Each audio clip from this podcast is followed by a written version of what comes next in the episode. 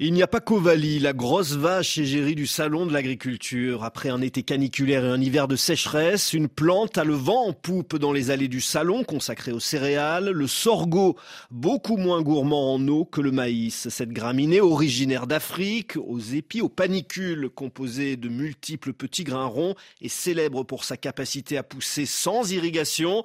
D'abord grâce à ses racines très profondes, Frédéric Gage travaille pour le semencier L'Idéa. Cette plante ce qu'on appelle une couche cireuse sur la tige qui limite l'activité des stomates et réduit la transpiration. Par ce biais, elle va mieux résister aux sécheresses. Le sorgho continue à pousser même à des températures de plus 30 euh, degrés Celsius, alors que certaines céréales, comme le maïs, hein, vont s'arrêter de, pousser. À la fin du 19e siècle, on cultivait déjà du sorgho dans le sud-ouest de la France, des graines directement venues d'Afrique. Depuis, les ingénieurs agronomes l'ont adapté au climat et à l'agriculture française. Plus de 100 000 hectares de sorgho sont cultivés aujourd'hui, y compris dans le nord de la France. Les sélectionneurs ont adapté euh, le sorgho à nos climats euh, tempérés et surtout aussi à nos méthodes de culture.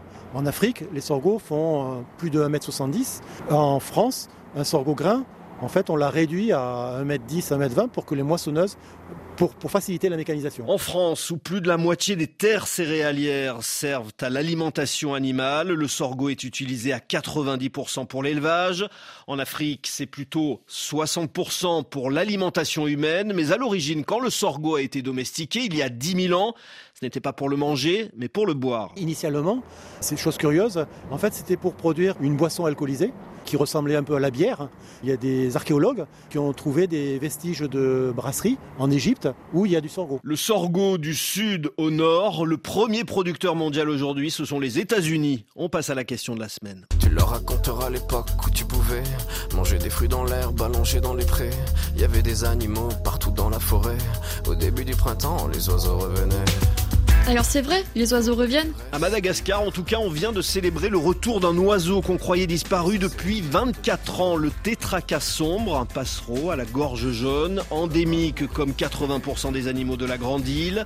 L'extraordinaire biodiversité malgache est menacée depuis l'arrivée des humains il y a 2500 ans.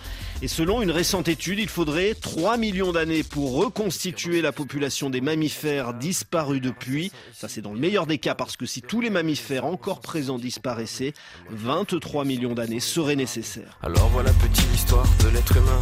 C'est pas joli joli et je connais pas la fin. T'es pas né dans un chou mais plutôt dans un trou qu'on remplit tous les jours comme il faut sa purin.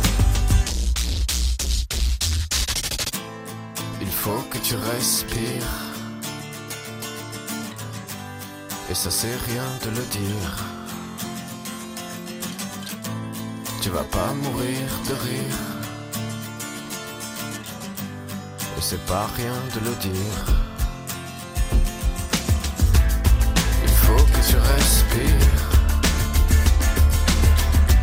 C'est demain que tout empire. Tu vas pas mourir de rire. Et ça c'est rien de le dire. Il faut que tu respires.